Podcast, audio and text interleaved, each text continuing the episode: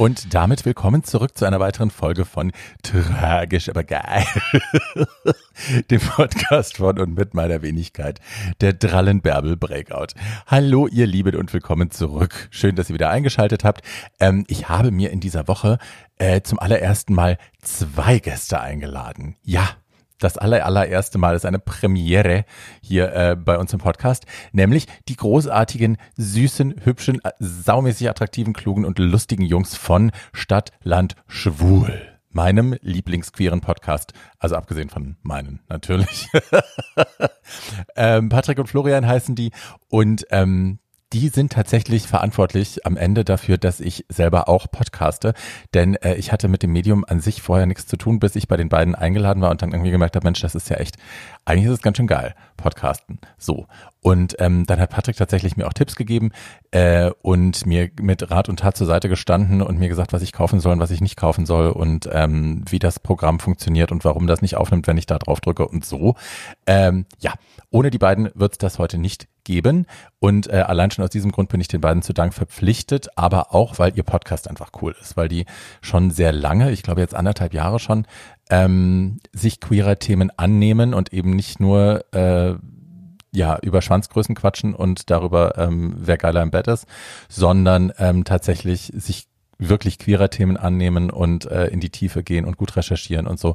Ähm, die beiden sind, das werdet ihr gleich merken, ein bisschen äh, wie der Positiv- und der Negativpol, ohne das jetzt zu bewerten, äh, ja, ähm, von so einer Batterie. Also Patrick ist halt ein eine zartere Seele, ein esoterisches Kind ähm, und Florian ist so ein bisschen mehr verwurzelt in der Realität und so ein bisschen sarkastischer ähm, und ein bisschen abgeklärter.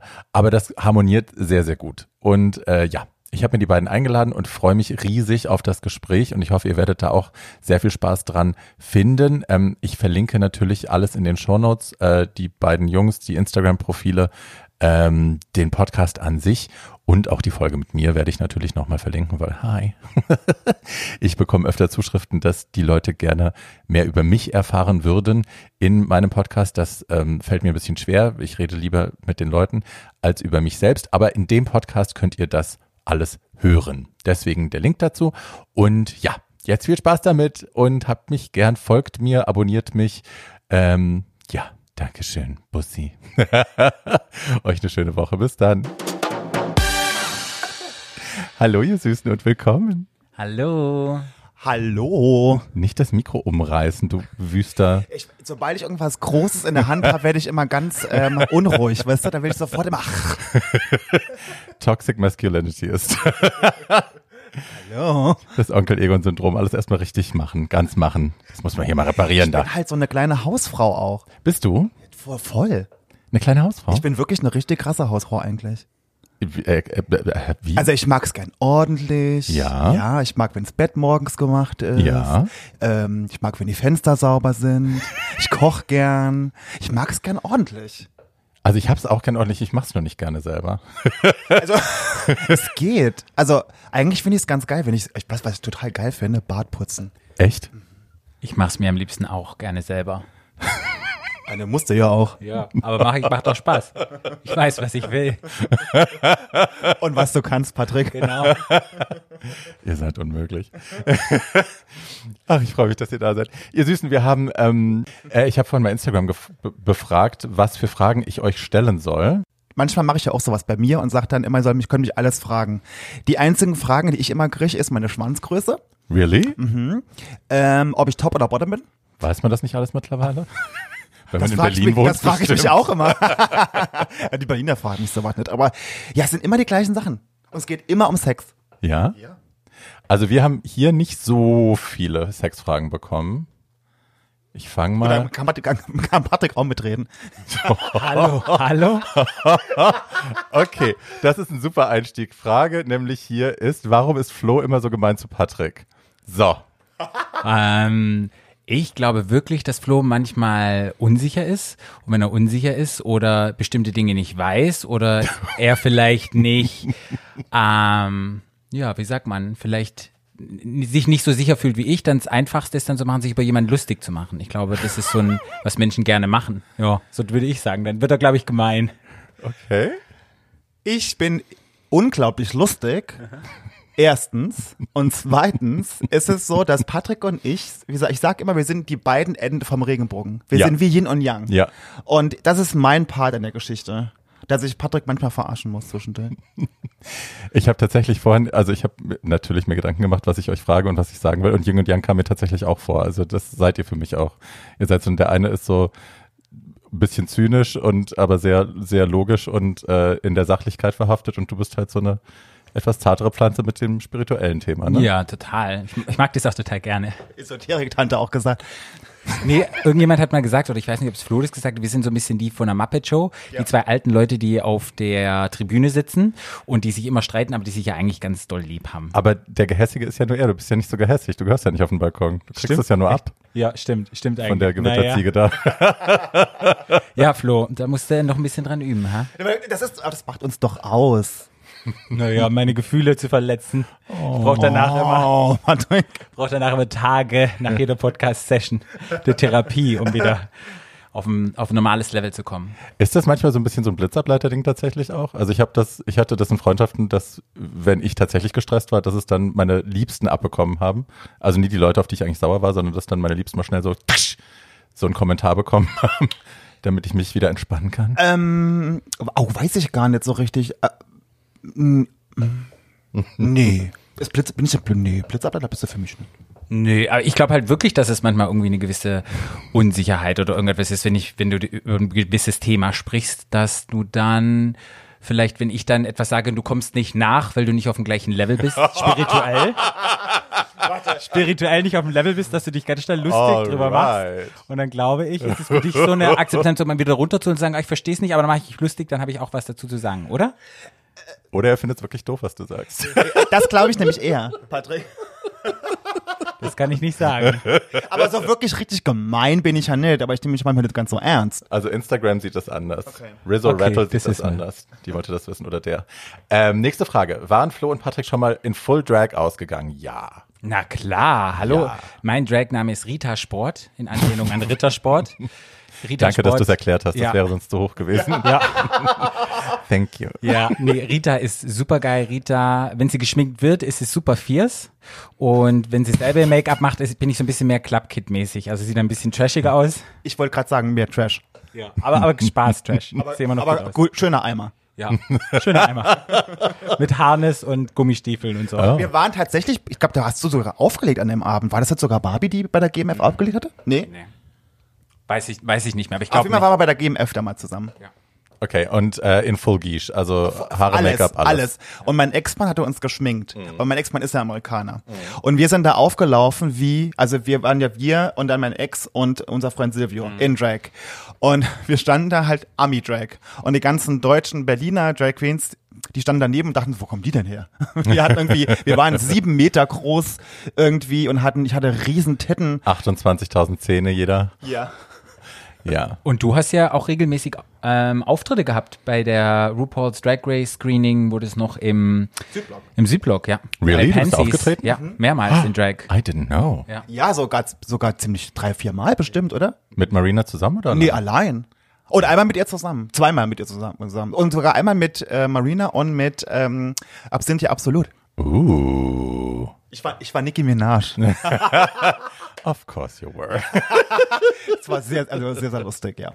Und ich war in Drag dort und habe euch angecheert. Damals. Mit, meiner, mit meinem geilen Masken-Drag. Dem Strumpf. Ja. Den Strumpf, der, den tragen wir alle immer wieder gern. Ja. Es war sehr lustig. Ich habe irgendwann mal den Strumpf getragen. Also einen zerrissenen Netzstrumpf über dem Gesicht für die Leute, die sich das nicht vorstellen können. Und äh, Charlotte Crackhouse hat das Bild auf Instagram gesehen oder auf Facebook und meinte so, ah, habe ich dich inspiriert, war? Und ich war so, Six Six Sputnik Girl, google mal. Aber cute. Ich mag's, wenn sie so jung sind und schon so große, große Ideen von sich haben. Das mag ich auch immer gern. It's cute. Ähm, oh, das ist eine weirde Frage. Wie riecht Barbie Breakout, beziehungsweise wonach? Warte.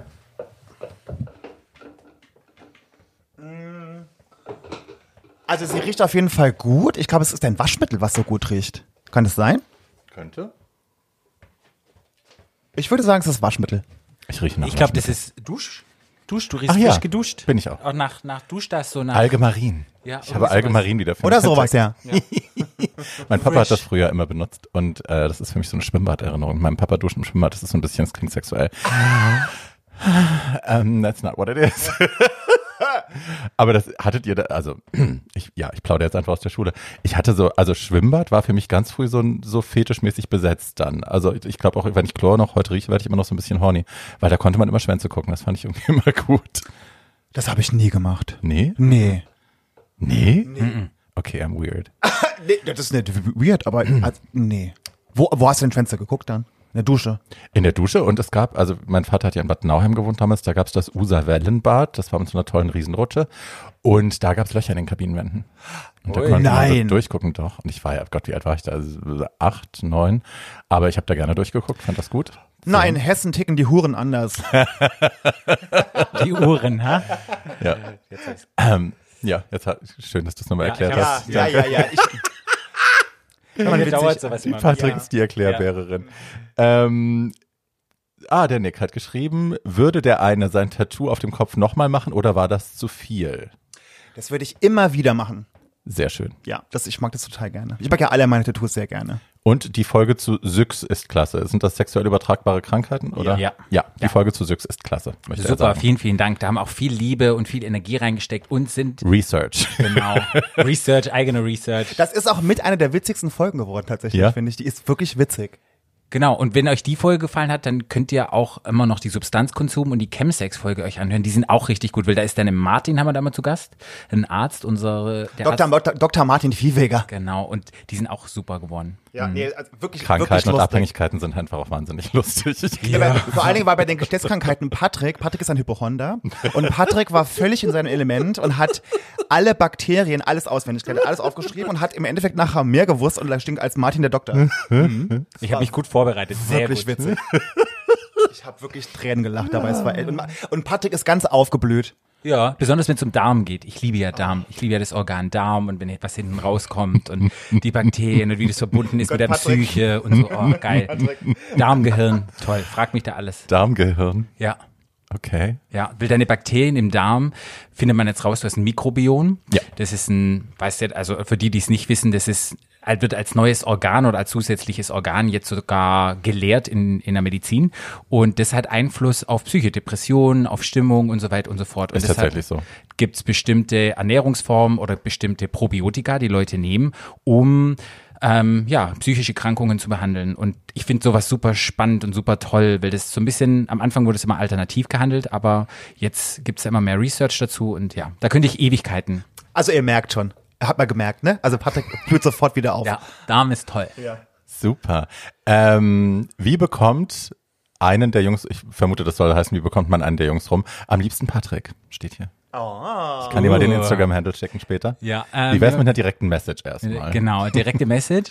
Dann kommt man rum, indem man ein bisschen lustig ist, indem man nett und freundlich fragt, wie geht's dir? Und ich weiß gar nicht, wie kriegt man mich rum? Ich glaube, man muss charmant sein. Also wenn man eine Chakra, wie sagt man, Chakra-Meisterin ist, dann kann man gern zu Patrick kommen und dann kann man ihm da die Energie lesen in der Wohnung und dabei vielleicht einen Jockstrap anziehen und dann wird Patrick unheimlich heiß. Und dann vielleicht noch über Krankheiten reden. Wie heißt denn das, was die Mutter von Sylvester Stallone macht? Die liest doch Ersche. Rumpology heißt das. Echt? Ach, Ja, Jackie Stallone. Jackie Stallone, oh Jackie Gott, Stallone ist Rumpologist großartig. und hat, oder ich weiß nicht, ob die das noch macht, aber sie hat, sie hat ja, bevor ihr, ja, ihr, über ihr Gesicht reden wir ein andermal. Äh, auf jeden Fall ist sie Rumpologist und sie liest Ersche for a living und sagt dir deine Zukunft voraus aus deinem Arsch. Ich liebe Jackie Stallone. Hast du Jackie Stallone damals ja bei. Prom, bei Promi, Promi oh my God, it's Sylvester's mom. Ja, ja Jackie. I love. Nee, einfach mal anschreiben. Einfach mal weiter. anschreiben. Einfach mal anschreiben. Irgendwas machen, Patrick reagiert sofort. Genau. Und bei dir? ungebumste Jungfer. Eine garstige Ich sag ja, der ist richtig gassig. Er muss immer eins drüber bringen, weißt du? Das ist immer so Flo und dann nochmal eins drüber. Ja, dass er, dass er im Mittelpunkt drüber. steht. Immer musst du im Mittelpunkt Ja, stehen. immer drüber. Immer, immer, immer. Ja. So, und wie kriegt man dich rum? Dir zuhören. Schwanz auspacken. Ach so. Ich finde auch, ich finde, Schwanz zeigen ist immer ein gutes, Ja. guter erster Schritt. Ja. Ja. Ja. Same. Oder sagen, ich bin geil. Damit, Siehst du, wir sind halt einfacher Ja. gestrickt. ich brauche nicht viel.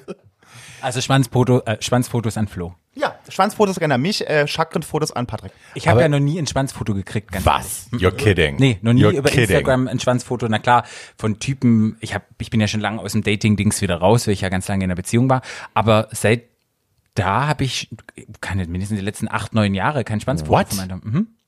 Also schickt bitte alle Patrick ein Schwanzbild jetzt. Ja, aber nur also solidarische Schwanzfotos. Die, äh, wie heißt sie denn aus Hamburg? Amanda Cox und ich, wir haben so ein Ding. Ich habe irgendwann mal gepostet Send News und dann hat sie mir alle Bilder auf alle Schwanzbilder, die Leute ihr geschickt haben, hat sie mir einfach kommentarlos weitergeleitet und ich hatte dann echt, ich glaube, 300. 300 Schwanzfotos auf meinem Handy. Es war schön. Also ich, habe krieg mich ja, gefreut. Ich kriege ja ständig Schwanzfotos. Ja. Und auch so derbe, dass ich zum Beispiel, ich hatte vor kurzem mal so ein, äh, eine Story gepostet über Rassismus irgendwas, so was Mhm. ganz Ernstes. Und darauf hat mir jemand geantwortet mit einem Schwanzfoto. Du, das, also Tim Kruger, meinem Freund Tim Kruger passiert das ja ständig. Der kann irgendwie echt auch traurige Sachen posten, irgendwie in der Familie was Schlimmes, Todestag der Mutter oder so und kriegt irgendwie ein Foto zurück, ah, I want you to fuck me, ha. Und also, how fucking annoying can you be? Also wie dumm auch. Ja, aber so, also auch so unsensibel. Ja, also ich voll. meine so, So- so, gar nicht nachgedacht. Ne? ja. Also wenn Leute das nicht möchten, dann fragt bitte ihr um ihren Consent. Wie heißt das? Lieber fragen, ob ihr Schwanzfoto Zustimmung. Die Zustimmung. Aber ich gebe jetzt die Zustimmung sozusagen. Ich denke, man sollte immer die Leute fragen. Ha? Ja. Och, mir könnt ihr immer schicken, mir ist egal. Also bei Ja, hast ja ist die- es mir auch Bums, aber Du hast ja jetzt, wir haben jetzt alle die Zustimmung gegeben. Frauen wollen das, glaube ich, nicht so gerne Ja. bekommen. Nee, Frauen finde ich auch, nee, nee, nee. nee, nee. Unsolicited Dickpics. Ich glaube, wenn man selber einen hat, das ist nicht so ein Ding, aber wenn man, ja, wenn man das nicht hat und dann ständig welche geschickt bekommt. Ja, nee, das finde ich bei Frauen auch wirklich nicht schön. Nee, same. So, und die letzte Frage von Instagram. okay. Wie würdet ihr leben, wenn es keinen Tod mehr gäbe auf dieser Welt? Liebe Grüße, Christian. Ähm, Wenn es keinen Tod mehr gäbe, äh, pff, da würde ich, glaube ich, genauso leben. Ich würde, wenn es keinen Tod, ich würde, glaube ich, noch mehr reisen. Ich würde noch mehr lernen.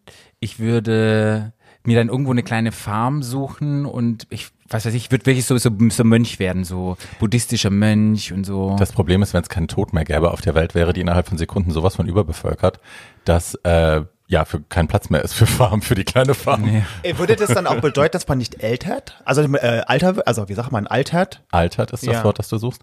Ähm, ja, vermutlich. Also wenn wir alle dann Methusalem sind und uns nicht mehr rühren können und nur noch rumkrepeln, glaube ich, das ist nicht der Sinn der Frage. Bei wie vielen Jahren würdest du stehen bleiben wollen? Vom körperlichen her, also auf der Höhe der, der körperlichen Entwicklung ist man mit, was weiß ich, 26, 27 so. Das finde Ja. ich körperlich okay.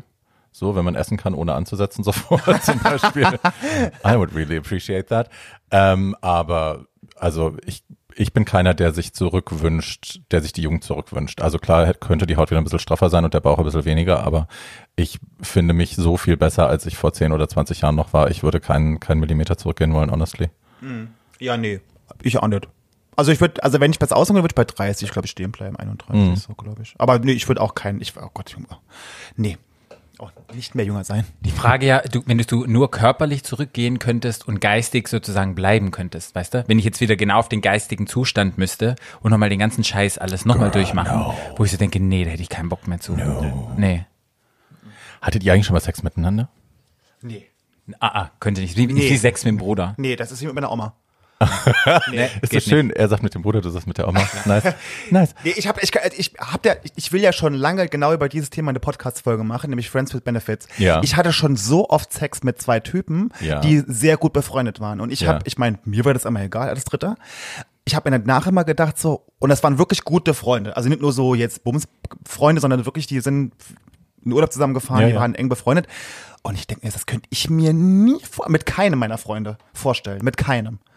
Das ist Also- wie Familie für mich. Nö, also, also mit dem anderen dann Sex haben, nein, aber ich hatte mit Melly natürlich auch schon viele Dreier, so, aber wir haben uns dann halt dabei natürlich nicht angepackt. Wir haben uns halt beide um den Typen gekümmert, Nee, ich das könnte geht schon. mit Flo auch keinen Dreier haben. Nee, das nee, könnte ich mir nicht. Also auf jeden Fall, äh, Bartik ist ja sehr attraktiv Ja. im Dunkeln. Aber ähm, Du bist, ja. So ein Arsch, gell? Da seht ihr was. Spaß.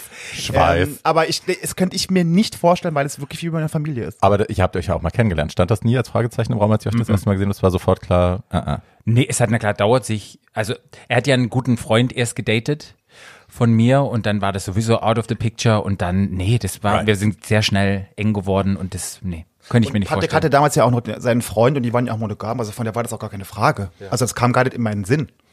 Naja, und es, also es gibt ja, ich habe durchaus viele, viele meiner Freunde, mit denen ich keinen Sex hatte. Ja. So, also es gibt lustigerweise, ich glaube, für Heteros ist das manchmal so ein bisschen verstörend, dass man eben in, wenn man so ne, die ganze schwule Family quasi zusammenruft, wenn man dann so mal Familienstellen macht oder auf dem Foto mal Fäden zieht, wer mit wem und so. Das ist halt sehr viel mehr als in heterosexuellen Kontexten. Ja.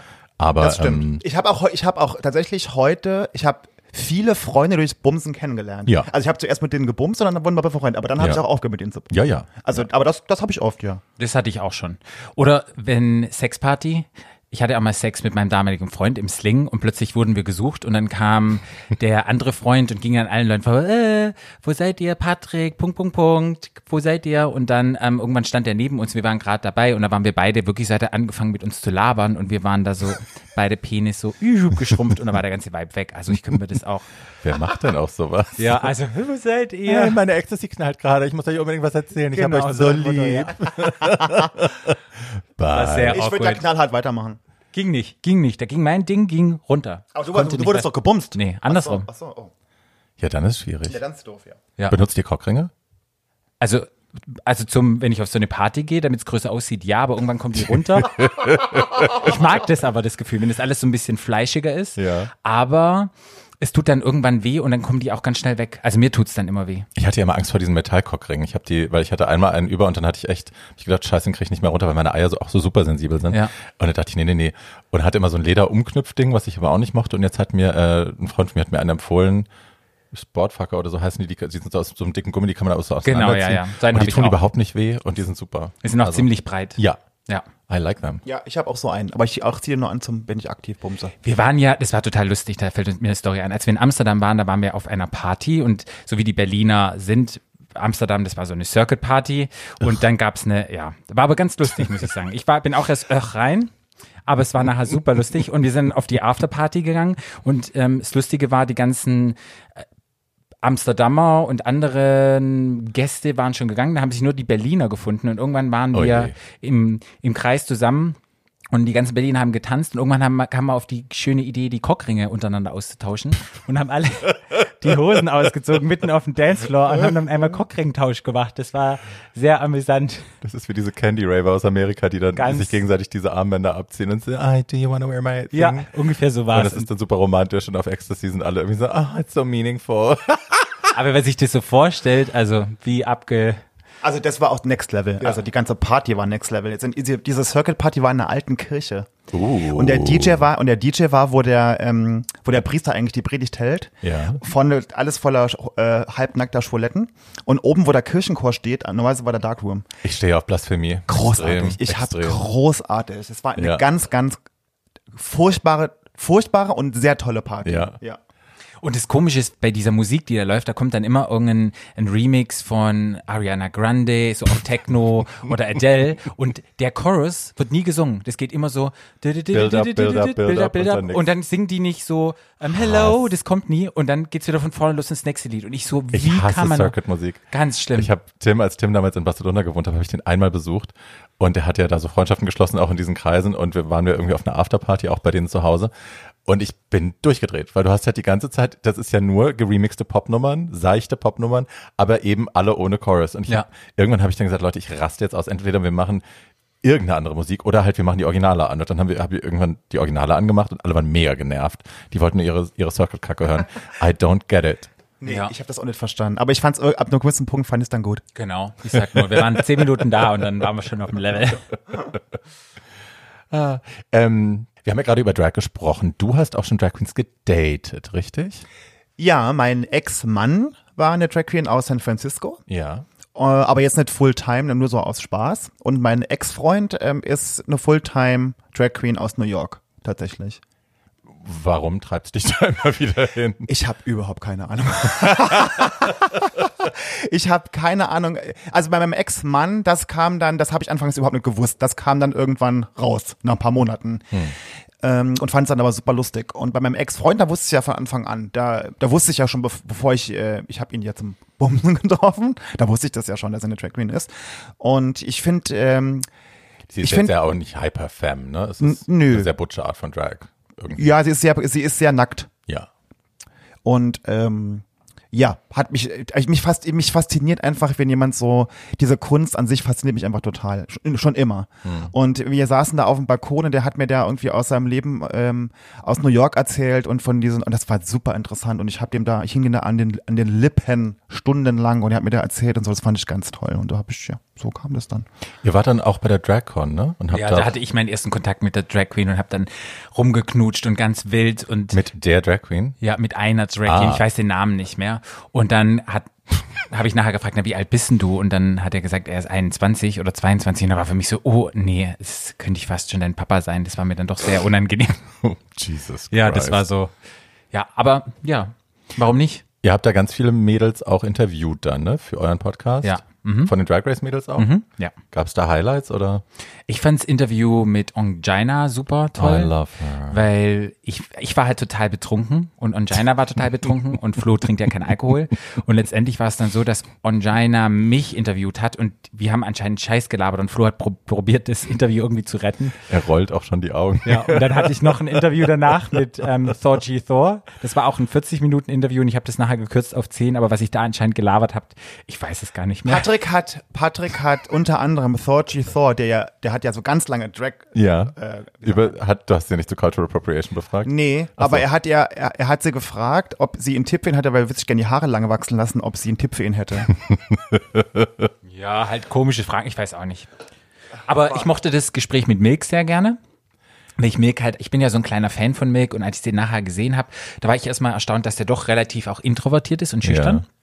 Und so was er gesagt hat, der war halt auch super sympathisch und super nett, aber wir hatten ja viele Drag Queens kennengelernt und da war jetzt aber auch niemand, der irgendwie doof war oder so. Die war, ich war echt überrascht, wie down to earth die waren. Gigli Caliente war auch super Gigli ist auch nice. Man muss halt aber auch sagen, dass mein, wir sind ja da durch meinen Ex-Freund rangekommen und Mhm. der war natürlich ist mit denen allen befreundet. Und ich glaube, es ist immer schon auch ein anderer Einstieg, mit jemandem zu sprechen, wenn du weißt, oh, das ist der Freund von einem guten Absolut. Freund von mir. Also ich glaube, das ist dann schon was anderes. Absolut. Aber ähm, ja, die waren wirklich echt alle super nett. Mhm. Tatsächlich. Ich hatte mich, ja, da waren ja die UK-Girls gerade draußen oder, Mhm. oder wurden die schon veröffentlicht? Ich weiß gar nicht, dann habe ich mich, doch, die waren auch dort, die die UK-Girls. und da hatte ich mich mit Bag of Chips unterhalten und dann, die waren auch so super und die kannte man ja noch gar nicht. Und ich Ja. wusste, okay, die sind dabei, die wurden vorgestellt, aber man wusste ja nur nicht, wie, was, wo. Und die kamen dann auch an diesen Stand, wo wir unsere Sachen hatten und dann, oh, was verkauft denn ihr hier? Und so, die waren auch echt unglaublich lustig. Berger kenne ich, also kannte ich vor UK Drag Race schon, weil die bei äh, The Drag Queens of London mitgemacht hat. Das war so ein Sonderformat. Ich glaube vier Folgen oder sechs Folgen oder so. Und da waren ein paar sehr unsympathische Ladies dabei und die haben Berger auch ganz schlimm behandelt und Berger war halt echt a fucking mess. Also du hast sie halt gesehen in ihrem Arbeitsalltag. Immer zu spät, immer nicht geprobt, immer irgendwie durchgefeiert äh, und dann rumschreien und besoffen irgendwie auf der Bühne und so. Also ja, ich mochte sie, aber ich habe schon irgendwie gedacht, ach wow, also das Drag Race, das wird schon spannend für dich. Und war es ja dann auch, aber sie hat es ja irgendwie hingekriegt. Ähm, ich würde jetzt gerne mal ganz zurück und ganz an den Anfang. Ihr seid ja beide vom Dorf, richtig? Ihr seid beide richtige Dorfkinder. Beide aus Schwaben? Nein. Du bist aus, Ich komme aus dem Saarland. aus dem Saarland kommst du. Ich komme aus dem, aus dem äh, einem schönen kleinen Dörfchen im Saarland. Das ist bei Saarlouis, wenn man es vielleicht kennt. Und äh, hat 5000 Einwohner, mein Dörfchen. Das ist sehr wenig. Aber Patrick, Patrick kann es noch toppen. Ja, bei mir war das, als ich groß geworden bin, waren das zwischen 800 und 1000. Also ganz, ganz kleines. Fuck. Ganz kleines Schwarzwalddörfchen, ja. Es war noch richtig so mit Milch holen zu meinem Onkel mit der Milchkanne und dann hat man die Milchkanne immer so im Kreis herumgeschwenkt, dass die Milch nicht rausgeht, Hab weil Deckel gemacht. aufmachen und dann ist der Henkel gebrochen und dann war das alles auf der Straße, dann ist man heimlich hingerannt und hat dann wieder aufgefüllt mit Milch, aber dann hatten schon die Nachbarn das gesehen, haben der Mama und Papa angerufen, dann gab es richtig Ärger oder man ist dann auf die Pferdekoppel von meiner Cousine und ist dann bareback auf den Pferden geritten. Mein erstes Mal Baerbeck mit sieben. Und da gab's dann, oh, und da gab's immer Ärger und Hausarrest, weil wir waren da vielleicht sechs oder sieben und die großen Pferde und ähm, da hätte das und das passieren können. Und es waren meistens immer irgendwelche Nachbarn, die irgendwie angerufen haben. Also es war schon sehr behütet und sehr. Das ist krass, ne, wenn die, dass die einen so beobachtet haben, das weiß ich auch noch. ja, so. und, das, und ich war dann schon einer immer, der draußen war und viel auch Unsinn gemacht hat und ja, das Aber das war immer. geil, als Kind auf dem Kaff groß zu werden, auch jeden mit der Fall. ganzen Natur. Ich würde das nicht eintauschen wollen. Ich bin, also ich höre das oft, wenn Leute so erzählen, dass sie in der Großstadt groß geworden sind und ich finde es irgendwie als Idee fand ich es immer geil und ich habe es als Kind, glaube ich, auch beneidet. Aber ich würde heute nicht mehr tauschen, weil ich finde es super, dass man so in der Natur war, dass man geklettert hat, dass man Fantasie hatte, dass man sich Sachen ausgedacht hat, was wir uns alles ausgedacht haben. Ja, ich fand, ich, ähm, unser Haus war direkt am Wald. Also ich konnte die und Straße runter und konnte direkt im Wald. Wir waren immer nur im Wald spielen. Ich war Ja. den ganzen Sommer, den ganzen Tag immer nur im Wald und habe da irgendwie, wir haben da so, so und so Buden gebaut und Genau. haben da irgendwie so Sachen gemacht und so und das und äh, das war richtig geil. Ich fand Ja. das auch, also ich würde da auch mit missen wollen, nee. Ja. Ja, ich habe Ronja Räubertochter geschaut, weiß ich noch. Und dann, ne, die sind ja auch im Wald unterwegs und basteln sich da und leben da auch. Und dann haben da auch mit Lederriemen irgendwelche Sachen zusammengezurrt. Und ja, es war toll. Ja, nee, ich will es auf keinen Fall missen. Und auch die Gangs, die man dann geformt hat. Die eine Gang von der einen Straße gegen die anderen und du hattest dann. Die Bareback Gang. Ja. das war immer super spannend. Und dann gab es aber so kleine Fights und dann haben wir ein kleines Clubhaus im Wald uns gebaut, zusammengeschustert und ach, war mega, mega. Und ich weiß immer nur, meine Mama hat irgendwann gepfiffen, gegen, keine Ahnung, 10 Uhr abends, richtig laut. Und dann wusste ich, egal wo ich war, man hat es gehört, dann wusste ich, jetzt muss ich wieder zurück und rein nach Hause. Krass, dass man den Pfiff überall gehört hat, finde ich krass. Ja. Ähm, ich vermute Coming Out in dem Kaff nicht easy, oder?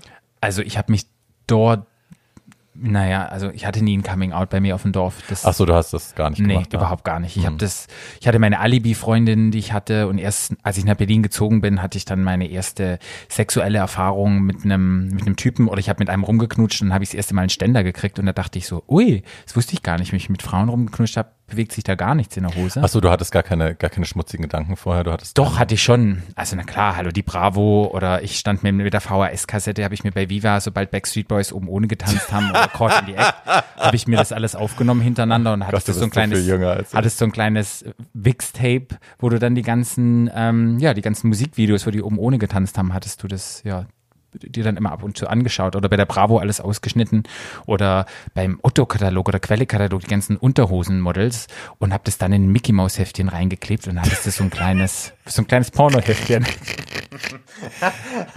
innovativ. Oh Gott, ich hatte, ich habe mich mit, ich habe mich auch im Dorf geoutet und da war ich 25 aber schon. Und da Oha. hatte ich dann, und da war, hatte ich das schon alles durch mit Hänseleien und gemobbt werden in der Schule und äh, da waren meine Freunde schon so, dass sie gesagt haben, jo Flo, du bist mir schon ein bisschen länger. Also, also die haben das schon gemerkt. Ich meine, ich bin ja, war ja früher schon so, wie ich jetzt bin. Und äh, das war, das Outing an sich war kein Problem mehr. Die, die Zeit davor halt, als ich ein Teenager war, das war halt schwierig, so mit Mobbing und so. Aber ja, das Outing an sich war gut. Und Eltern sind auch bei euch beiden okay damit? Sind die fein oder? Also meine Mutter ist ja schon tot, die hat es dann leider nicht mehr Sorry. mitbekommen. Nee, ist okay, schon 20 Jahre her. Und mein Papa hat super reagiert, der hat und seine Frau auch, die, die meinten beide, Junge, wenn du glücklich bist, sind wir das auch. Und die sind, also Nice. auch meine ganzen Ex-Freunde, die ich da mitgebracht habe, angeschleppt zum Kaffee, die waren immer willkommen und waren immer integriert und waren immer gleich in der Familie mit drin und so. Nee, das war nie ein Thema. Na, bei mir, ja, ist alles gut, aber trotzdem, als jetzt mit meinem letzten Freund zu Ende war, hat sie so gedacht, und kommt jetzt wieder ein Freund oder kommt jetzt eine Frau oder so? Und dann hab, war ich echt verletzt, weil ich dachte, ich will doch jetzt nicht schon wieder die Diskussion haben. Und ich glaube, meine Mama hat das schon irgendwie so ein bisschen ernst gemeint oder ich weiß es nicht, ich kann es schlecht einschätzen, aber da war ich echt sehr verletzt und habe ich gesagt, Mama, ist das jetzt wirklich dein Ernst, dass du das gefragt hast? Ähm, jetzt kommt keiner mehr, also was soll denn das? Und ja, da war ich ein bisschen verletzt, von daher ist es schon okay, aber ob das wirklich so 100% okay ist, ich weiß es nicht. Bisher meine Freunde, die liebten alle meine Freunde, die ich mit nach Hause gebracht hatte und mein Papa spricht es nicht an. Das ist so ein unausgesprochenes Ding. Also er fragt dann nicht, das ist alles in Ordnung so und solange es, glaube ich, nicht benannt ist, ist es kein Problem. Aber es ist halt Nachkriegsgeneration. Die sind, Wir sprechen da nicht drüber. Ja, es wird nicht drüber gesprochen, aber es ist okay und ja. Na, das ist ja so ein gängiges Thema. Ne? Ihr könnt machen, was ihr wollt, solange, solange ihr mir das nicht auf die Nase bindet. Genau. So, solange ich es nicht sehen muss, hören muss, riechen muss. Aber bei mir im Dorf sind wir, bin ich halt jetzt auch durch den Podcast schon bekannter und die einige Leute hören das auch und auch Flo ähm, sagen dann immer, Frank, na, bringst den endlich mal mit, weil es ist dann schon so, dass dann, dass dann irgendwelche Leute dann sagen, ach, wir haben das und das gehört oder ihr wart wieder ähm, in diesem Magazin drin, da war irgendein Interview, die verfolgen das dann schon und sind dann auch, glaube ich, ein bisschen stolz, dass sie sagen, oh, ich bin mit dem zur Schule gegangen oder sowas. Ja. Celebrities. Doch, Celebrity. Der große Podcast-Fame. Habe ich euch eigentlich gesagt, dass ihr schuld seid, mehr oder weniger, dass ich überhaupt podcaste? Wisst ihr das? Wirklich? Ja. Wow. Ich wäre da alleine nicht drauf gekommen. Ich habe gedacht, das ist ein doofes Medium. Echt? Nee, Ja. ich kann mich nur erinnern, wir haben dich eingeladen, wir wollten ja unbedingt mit dir reden Ja. zu der Veröffentlichung deines neuen Buches, der ersten Ja, ja. dem ja, ersten Buch. Ja. Und dann saßt du ja bei uns auf der Couch und hast du ganz viel gefragt. Und dann dachte ich so, ja, ich finde es geil, Podcast ist toll. Und ähm, ja, dir macht es auch relativ viel Spaß jetzt, wa? Mir macht total viel Spaß. Ich Ja. habe tatsächlich nicht gedacht, dass das ein Medium ist, was mich interessiert, weil ich keine Podcasts gehört habe, weil ich das, Ja. also die Podcasts, die ich gehört habe, hatte ich immer das Gefühl, hm, warum soll ich mir anhören, also es ist, als würden zwei Leute telefonieren oder irgendwie in der Kneipe sitzen. So, Ja. I don't, ich verstehe den Sinn nicht. Und dann war ich bei euch und das war ja anders. Irgendwann habe ich gedacht, ach, guck mal, das ist irgendwie, man kann ja tatsächlich interaktiv mit den Leuten und das ist, hat mit Empathie zu tun und dann kann man Sachen erzählen, die man sonst nicht erzählt, die in Interviews zu kurz kommen und so. Und fand ich total gut.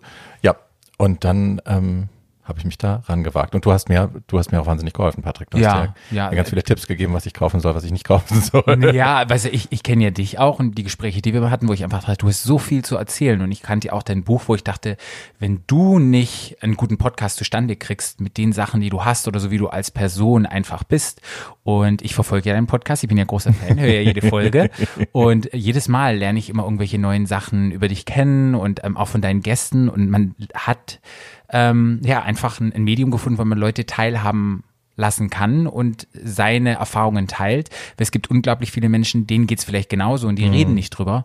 Und deshalb finde ich es schön, dass man passiv zuhören kann und es macht einem mit einem selbst was, ohne dass man jetzt aktiv, wie heißt es, engaged oder so. Ja. Ja.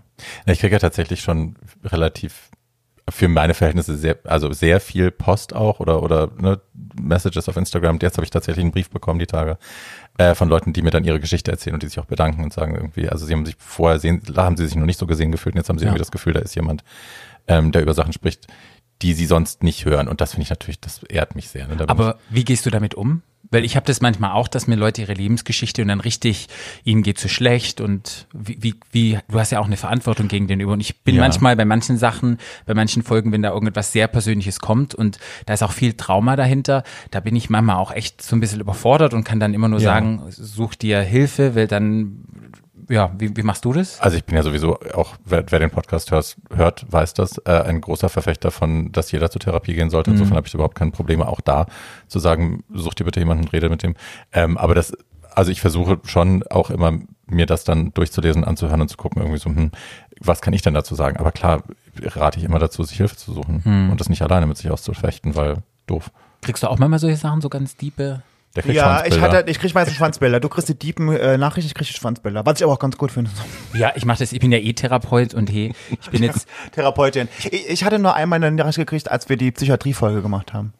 Da habe ich, ähm, da habe ich eine Nachricht gekriegt von so einem ganz netten jungen Mann, der irgendwie einen depressiven Partner hatte und der hat da irgendwie ganz viel drüber erzählt und war da so ganz verunsichert. Und da konnte ich aber ganz gut auch mit dem schreiben und so. Das war ganz gut. War das Schwanzbild schön? Das war diesmal ohne Schwanzbild sogar. Es gab, aber ich kann auch ohne. Es ist schwierig, aber ich kann auch ohne. du antwortest auch noch. Okay, gut zu wissen. Es gibt bei mir immer eine Antwort. Entweder gibt es ein Schwanzbild als Antwort oder es gibt ein Spaß. Ein Lochbild. Oder beides. Wie seid ihr denn zum Podcasten gekommen? Ihr macht das ja wie lange jetzt schon? Ähm, Anderthalb Jahre? ja, länger schon. Da war das ja noch relativ, also, also gerade queerer Podcast, glaube ich, gab es ganz wenige. Ja. Ähm, bei mir war es so, ich bin aufs Medium-Podcast gekommen, das war 2000, glaube ich, wann habe ich mich von Marc getrennt? Im 2019? 2018 habe ich mich getrennt. Und dann habe ich viele Podcasts gehört und auch queere Podcasts und die waren alle im Englischsprachigen. Und dann habe ich so gedacht, scheiße, es gibt irgendwie keine deutschen queeren Podcasts. Und dann gab es einen englischen Podcast von einem queeren Künstler, das heißt, der heißt Beyond von Mike Kelton, richtig gut, der macht so Comedy und ein bisschen spirituell angehaucht, der deckt immer irgendwelche Sachen auf von Hexen über Tarot und alles. Und dann habe ich dem geschrieben und ähm, ein Videosnippet, äh, nee, ein Audiosnippet geschickt. Und der hat mich in meine Folge äh, war ich in einer Folge von ihm drin. Okay. Und dann dachte ich, das ist ein Zeichen. Habe ich mich selber gehört, wie ich erzählt hatte in diesem Podcast. Und er hat den Medium da und das Medium hat mir dann Tipps gegeben. Eine Traumdeutung war das und hat mir dann einen Tipp gegeben, was mein Traum bedeutet und alles. Und da dachte ich so, hey, geil, das mache ich jetzt. Und dann hatte ich mich frisch von meinem Freund getrennt und ich brauchte irgendein Projekt. Und dann, ja, kam ich mit der Idee und habe dann gesagt, mit Flo kann ich gut quatschen. Wir labern eh immer ohne Punkt und Komma. Wir sind beide sehr extrovertiert.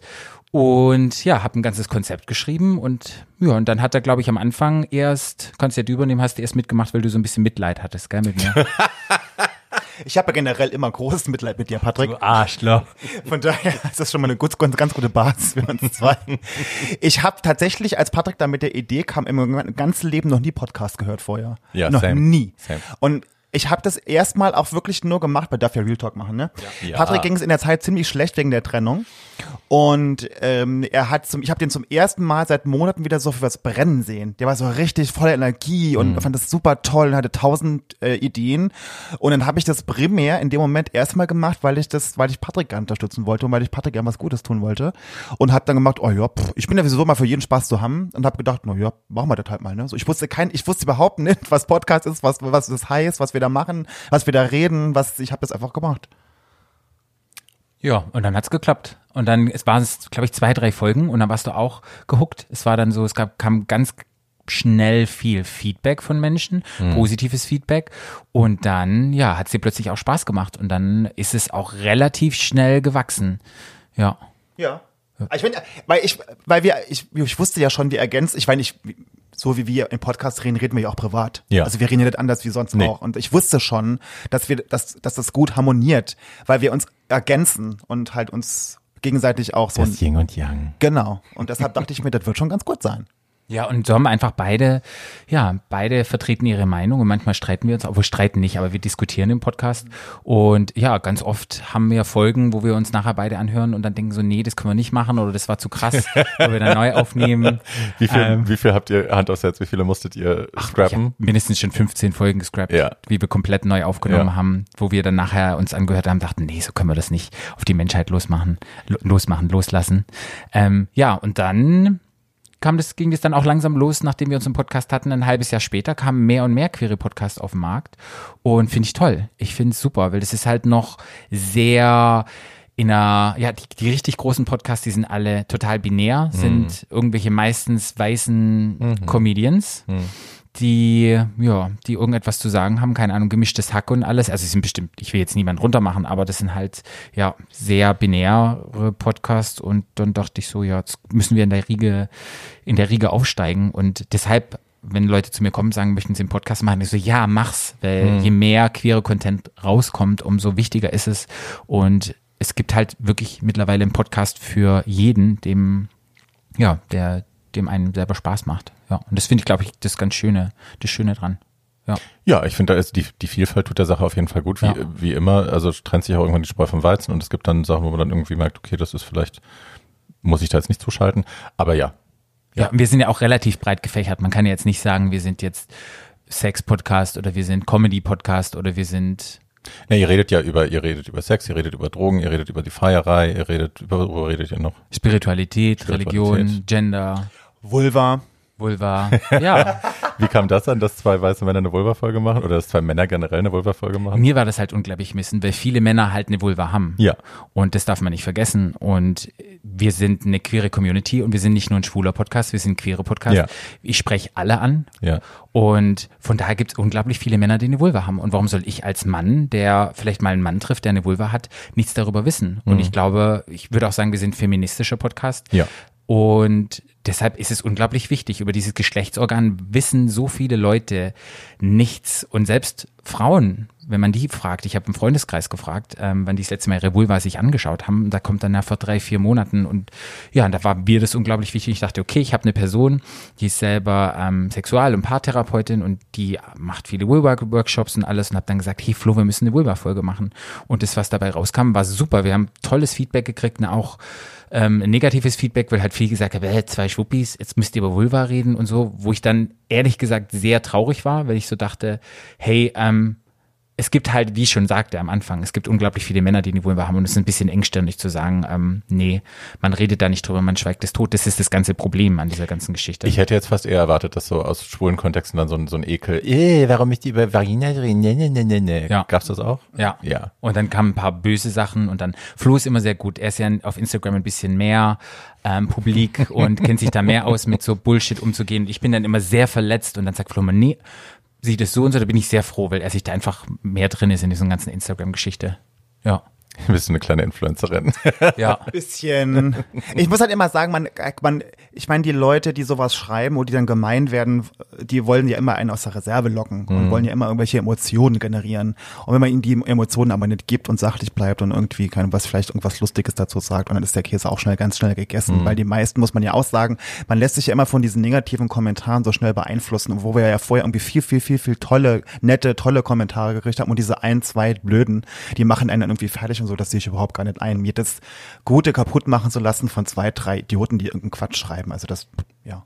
Ich glaube, es ist generell so ein Ding von den Menschen, dass sie, auch wenn sie hunderttausendmal gelobt werden und alles ist toll, dass man, wenn da nur zwei, drei Kommentare sind, die dann irgendwie negativ sind, dass man sich das dann zu Herzen nimmt. Und man muss einfach sagen, wir arbeiten ja auch viel in der Vorbereitung. Wir sitzen da, wir besprechen Themen. Da steckt auch richtig viel Arbeit dahinter. Wenn wir ein Thema ja, bearbeiten, dann sind da Stunden davor, wo wir Research gemacht haben, wo wir gucken, wie können wir das zusammenbauen. Und d- ich stecke immer so ein bisschen Herzblut steckt auch drin. Wir sind echt auch nur Absolut. Themen, die uns beide interessieren. Und manchmal ist ein Thema, das interessiert Flo mehr und manchmal ist es eins, das interessiert mich mehr. Und dann erfahre ich beim Research, hey, ich find's total cool oder habe wieder was Neues gelernt oder wir lernen voneinander. Aber wenn dann so ein negatives, negativer Kommentar kommt, dann ist es manchmal schon so ein bisschen ein Stich ins Herz. Weil du willst ja am liebsten von allen immer nur gepraised werden. Aber Ja, ja. das muss man aber lernen und das muss ich lernen, einfach auch, wenn man in einer Öffentlichkeit steht, immer mehr, was wir jetzt immer mehr tun, dass es halt auch immer eine Bullshit-Antwort dazu gibt. Man kann es halt nicht jedem recht machen. Da muss man einfach sagen, ist deine Meinung, ist total in Ordnung und ja. Ja, ich habe also tatsächlich auch lernen müssen, ähm, das von mir zu trennen. Oder das lerne ich immer noch, das ist ein Prozess, aber dass ich sowohl die Lobpreisung als auch dann den, den negativen Shit ähm, nicht mehr hundertprozentig auf mich beziehe, sondern versuche da einfach eine persönliche Distanz zuzukriegen. Also auch zu den positiven Sachen, weil ich glaube, wenn man, wenn man das immer alles bereitwillig frisst, passiert dir das eben, sobald der nächste negative Kommentar kommt, trifft dich das eben auch sehr persönlich. Wenn du aber auch die, die Lobpreisung nicht so an dich ranlässt, ähm, glaube ich, wird's nicht so schlimm. Ja, ich werde gern gelobt. Same, same. I'm, I'm very hungry for Lob, aber es ist halt nicht gut. Bestätigung. Ja, ich, was ich nur bei dieser Vulva-Folge explizit ganz schräg fand, ist, dass sich halt viele, also einige darüber beschwert haben, dass sie überhaupt eine Vulva-Folge gemacht haben. Und dann habe ich gesagt, aber Leute, die Folge heißt Vulva. Und wenn ich als Podcast-Hörer einen Podcast, eine Podcast-Folge und die bringen eine Folge raus, die heißt Vulva, da denke ich mir, und wenn ich das dann blöd finde, dann höre ich mir das einfach nicht an. Warum höre ich mir das dann überhaupt an? So, das macht doch gar keinen Sinn. Also da habe ich, hab ich gar nicht verstanden, die Kritik an sich, weil das war ja die Kritik am Thema, nicht die Kritik an irgendwas, was im Podcast drin vorkam, sondern am Thema. Und denke ich mir so, dann hörst du einfach nicht. Es war schräg. Ich fand das schräg. Es hat, die Emotionen sind hochgekocht. Vulva bringt die Emotionen zum Kochen. Ja, und es ist schade, hey. Wie gesagt, es, mehr Vulvas müssen auf der Straße als Tags irgendwo sein, nicht immer irgendwelche kleinen Penisse. Und frag du mal irgendjemand, könntest du jetzt aus dem Stegreif eine korrekte Vulva zeichnen?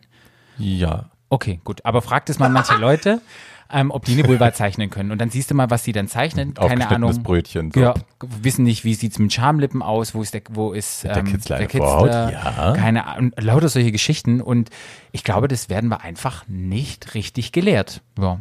Nee, natürlich nicht, aber es ist, wir leben in einem Patriarchat. Äh, Frauen, Geschlechtsteile gelten als schmutzig oder ein, die Vulva gilt Ja. als schmutzig und als bäh, und da gucken wir nicht hin und die riecht und die ist schleimig und die blutet.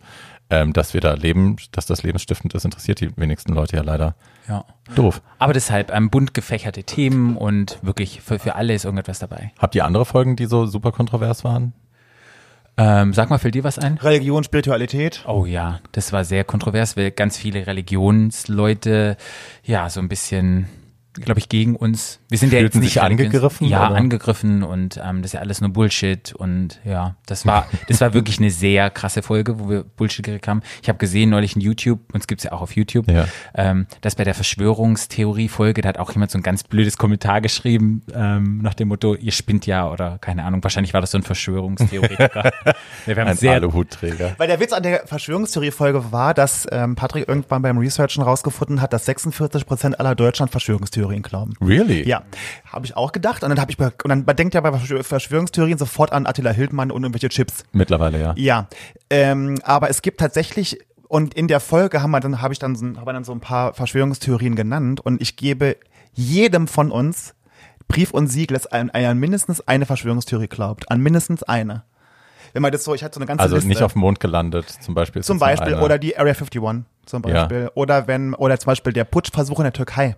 Ja. Da gehe auch ich davon aus, dass es von Erdogan ähm, in, äh, initiiert Lanciert war. Ist ist, ja. ja. nie bewiesen worden. Ist auch eine Verschwörungstheorie. Oder 9-11, das ist ein Inside zum Beispiel. Mhm. Das sind so, also wir haben ganz viele genannt und mindestens Right, eine, an right, mindestens an right. eine glaubt jeder. Right. ja, und das war sehr überraschend und ja, Spannend. Sehr, sehr spannend. Es ist eine sehr, sehr schöne Folge geworden und ja, von daher gibt's da öfters mal Leute, die irgendetwas dagegen sagen oder die dann privat irgendwas schreiben oder auch mal ganz lange E-Mails schreiben und dann etwas aufdröseln und dann. Oh, wir haben einmal was Böses über die, was SPD war es, ne? Ja. Über die SPD gesagt, hat uns so ein SPD äh, Politiker irgend so eine oder irgend so ein Hat euch Alfonso Pantisano eine sehr lange so eine, E-Mail ganz- eine ganz lange E-Mail, eine ganz lange Facebook-Nachricht geschickt. Das war bei, bei der Folge über Sexarbeit, ne? Ja, weil, ja. Genau, weil irgendwie die SPD mit dem Prostitutionsgesetz und so, keine Ahnung, ich weiß nicht mehr genau, wie das der, der, wie der Kontext war. Auf jeden Fall hat er so eine ganz lange E-Mail geschickt. weil also, die SPD und die, die sind gar nicht alle so böse. Und dann habe ich gesagt, jo, das ist mir völlig egal. Das war mir auch egal, wäre mir auch egal gewesen. Die CDU kriegt genauso ihr Fett weg und egal, und die AfD und so. Das war halt nur gerade zu dem Thema halt, habe ich das halt gefunden und war halt gerade passend, ne? Aber das, oh, lustig. Ja, die Als SPD hat ich- auch weiß Gott genug Dreck am Stecken. ja, also als müsste ich das ganze Parteiprogramm von der SPD kennen. So, also. Ja, aber manchmal haben die Leute wirklich auch, weiß nicht, ob es bei dir ist, gewisse Erwartungen an dich und die denken dann so, du musst alles wissen. Und ich sage auch ganz oft, ich kann nur das wiedergeben, wie ich jetzt auf dem Stand bin. Das ist immer eine Momentaufnahme. Manchmal ist es auch so, wenn ich mir jetzt die alten Folgen anhöre, ich habe sie mir nicht mehr angehört, aber da habe ich sicherlich auch ganz krasse, cringeworthy ähm, Sachen gesagt, wo ich Sure. jetzt heutzutage denken würde, nee, ähm, so würde ich das nicht mehr sehen. Ich kann einfach sagen, seit ich den Podcast mache, bin ich viel offener geworden sexuell. Ich bin viel offener geworden, wenn es um irgendwelche Themen geht wie alles, also alle queeren Themen. Ich war da eher, glaube ich, so ein bisschen der Spießer und ähm, Ihr habt eine Chemsex-Folge gemacht, ne? Ja. Wie, wie kam die an? Wollten die Leute das gerne hören? ja, sehr, sehr Spannend, sogar. ne? Die ist sehr, Chemsex war, also mit, ich glaube, Körperkult, Chemsex, Substanzkonsum, ähm, die Syk-Folge. Das sind, ja, glaube ich, so Folgen, die richtig immer, jetzt immer noch, jeden, da hast du jede Woche immer 200 Downloads oder Oh, so. wow. Ja. Und ich fand, das war eine, also für mich war es eine der schwierigsten Folgen, die wir gemacht haben. Hm. Weil man, also Chemsex, also über chemische Drogen reden wir ja da und halt Also und, und Sex, genau, Sex unter Sex chemischen Drogen, unter ja. chemischen Drogen. Und auch die Substanzkonsum, das haben wir jetzt zusammen gemacht, das war ja auch mit den äh, beiden, also mit Martin und mit der und mit Biggie in Zürich haben wir das ja gemacht. Und das waren zwei Folgen, die sind uns unheimlich vorher schwer gefallen, weil wir, wir versuchen wollten, wie wir das am besten rüberbringen. Damit es nicht so drogenverherrlichend drüber kommt oder so. Oder dass Das man, oder dass man irgendwie die eigene Community breit tritt für, eine, für ein anderes Publikum. Genau, und so, ich- das darf ja auch nicht sein. Und am Ende, weil wir diese beiden Fachmenschen dabei hatten, weil ja Biggie, die macht ja dieses Drug-Check in Zürich, also wo Mhm. man quasi seine Drogen hinbringen kann, um zu, zu überprüfen zu lassen. Und Martin halt auch als, als Arzt, der das ja auch mit betreut, äh, hatten wir halt zwei Fachleute, die mit einem unheimlich versierten Fachwissen Mhm. und aber auch mit einer richtig, mit einem richtig guten Humor und ähm, einer, ähm, wie sagt man, ja, also das einfach gut rüberbringen konnten, wertfrei. Mhm. Das war äh, Gold wert mit den beiden. Ist spannend, ne? Das Thema, also ich lustigerweise habe meine wilden Feierzeiten haben ja dann irgendwann aufgehört. Also auch die Zeiten, wo ich wahnsinnig viel Drogen genommen habe, waren also ich bin jetzt immer noch kein Kind von Traurigkeit, ich habe lange nichts mehr genommen, nichts Chem- Chemisches, aber das heißt nicht, dass ich es nicht wieder tue.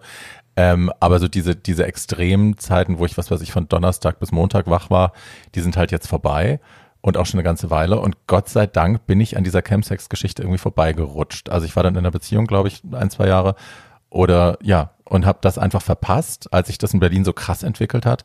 Und als ich dann zurück war auf dem Markt quasi, war das schon so ein, so ein existentes Ding. Und ich habe das von außen Gott sei Dank nur betrachtet und dachte immer, Alter, wie, hart das ist. Also ich hatte, das habe ich im Buch nur angerissen, ich hatte tatsächlich mit einem Typen Sexdate, der mir dann erzählte, der ist selber noch nicht geoutet. Er hat, also er hat noch nie als geouteter schwuler Mann in seiner Freiheit äh, selbstbestimmt gelebt, äh, war aber schon zweimal klinisch tot, weil er auf irgendwelchen Campsex-Partys beim Slam sich überdosiert hat, wo du dann echt denkst, okay, also wenn das dein Zugang zur Homosexualität ist und zum freien Leben als schwuler Mann, ähm, dann ist, äh, da, also ja, tragisch, tragisch, tragisch, tragisch, Horror. Was ich bei dieser Chemsex-Folge ganz toll fand, dass Martin und Biggie das auch, aber auch nochmal erklärt haben aus der Sicht von den Menschen, die das halt machen und warum die das machen.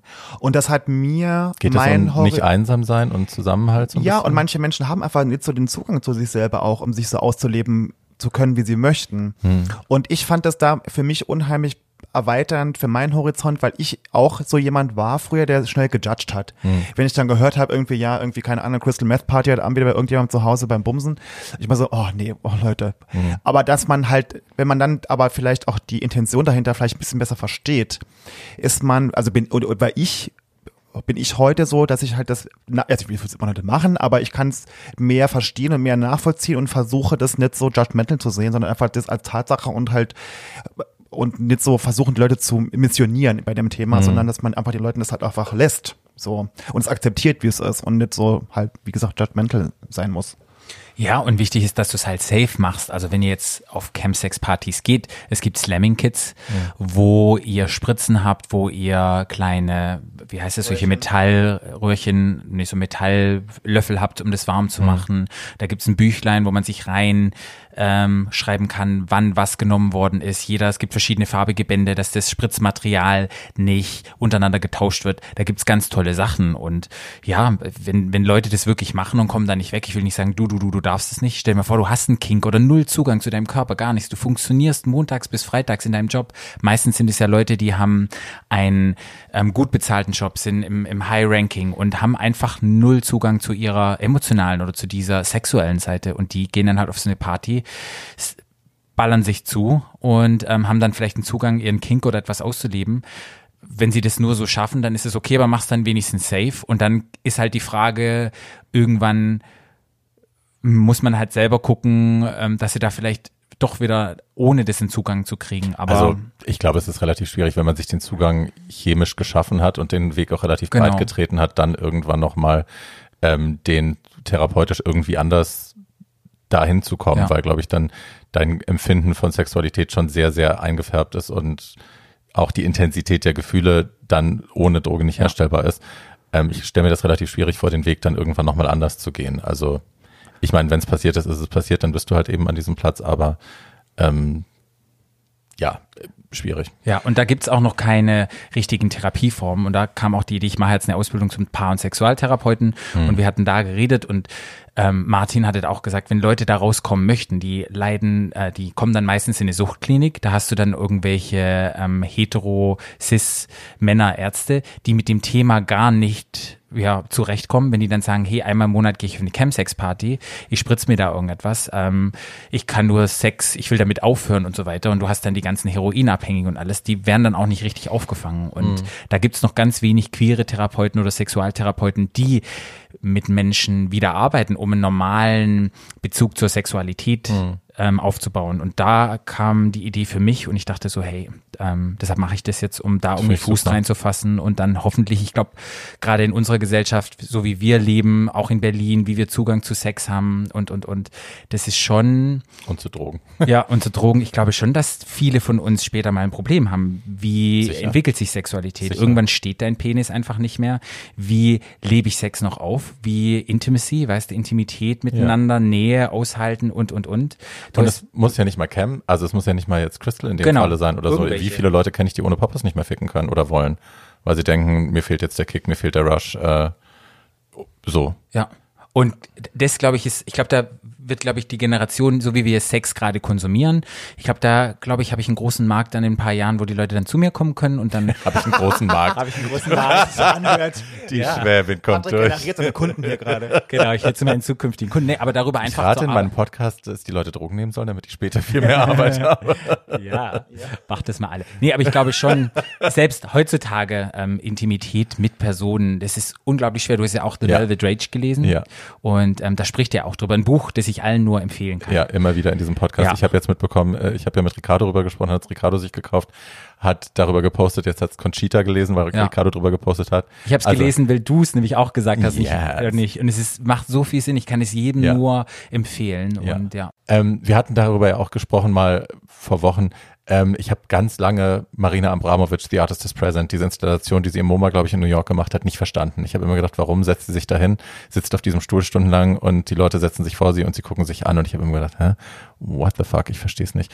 Ähm, und irgendwann hat es Klick gemacht und ich dachte, ah, es geht darum, dass wir Nähe nicht mehr ertragen, dass wir Intimität nicht mehr ertragen, dass wir es nicht mehr ertragen, uns in die Augen zu gucken, dass das fast schon was Übergriffiges hat, wenn man lange Augenkontakt mit jemandem hält und wie schwierig das geworden ist, ähm, dass das ein Teil davon ist. Und das ist auf jeden Fall das ist, warum das für mich so Sinn gemacht hat, irgendwann diese Performance. Ähm, ja, es gibt diese ganz tolle, es, ach, muss ich auf YouTube gucken, ich pack's in die Shownotes, es gibt diesen ganz tollen Moment, als ihr Ex-Freund sich da hinsetzt. Kennt ihr das? Nee, kenne ich nicht. Oh, Ich habe nur eine sie Ausstellung. fängt an zu weinen, er fängt an zu weinen, du hältst es nicht aus, ohne Rotz und Wasser zu heulen. Es ist so toll. Ich habe nur, ähm, war auf einer Ausstellung, die war jetzt vor kurzem im, da wo das Berliner Mauer, wie heißt denn das, am Potsdamer Platz? Wie heißt das? Die, Am Potsdamer Platz? am Potsdamer Platz, da gibt's ein Museum. Gibt es mehrere. Stasi-Museum. Nee, keine Nee, Ahnung. hinten dran. Ja. Äh, ähm, ähm, Wo auch. Ach so, äh, die Alte Nationalgalerie. Ge- Ja, da war ich drin und da war auch eine Neue Sängerin. Nationalgalerie. Genau, da war eine Sängerin, die hat Oper gesungen und die war das gleiche. Das war so ein japanischer Künstler und da geht es auch ganz viel um interaktive Kunst. Und man konnte sich auch gegenüber ähm, von der Sängerin setzen und die hat wirklich eine Oper gesungen und das war auch so, wow, also man saß dann da und hat dann die dich angeguckt und hat sozusagen nur für dich gesungen und das war auch erstmal so, was macht es mit dir? Ich bin total schüchtern und es war Ja. super spannend, die Leute zu beobachten. Ja, das, sich da darauf einzulassen. Ja. Tragisch. Aber geil. So tragisch. Aber geil.